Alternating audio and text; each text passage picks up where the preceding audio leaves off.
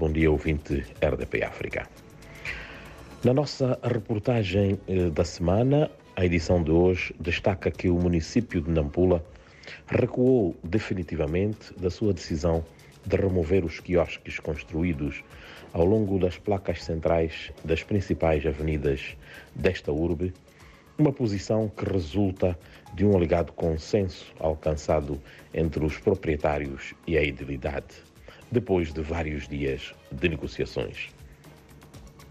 Como contrapartida, os proprietários dos takeaways terão que ajudar a idilidade a manter os locais limpos, onde estas infraestruturas estão erguidas e em funcionamento. Outros destaques são conhecidos os oito cabeças de lista da Frelimo para igual número de autarquias da província de Nampula, depois do exercício eleitoral que teve lugar ontem nas cidades de Nampula, Nacala, Ilha de Moçambique e Angós, bem como nas vilas de Munapo, Malema, Rebaue e Mussuril. A surpresa para muitos foi a eleição de Manuel Rodrigues, atual governador da província de Nampula, que vai disputar a cidade de Nampula com Paulo Varranle da Renambo, aguardando-se pelo candidato do Movimento Democrático de Moçambique, terceira maior força política do país.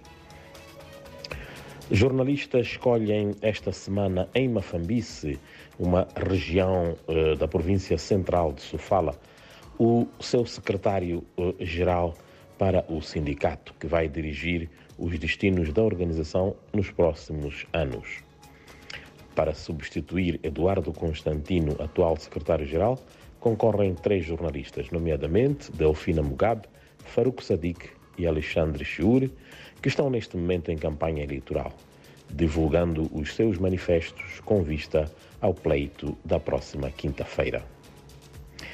A Direção Provincial de Agricultura e Pescas aqui em Nampula recomenda aos pescadores dos distritos costeiros desta região do país a pautarem, queria dizer, por uma pesca sustentável, com vista a respeitar e melhorar a gestão dos recursos pesqueiros, devido à persistência do uso de artes nocivas à atividade de pesca.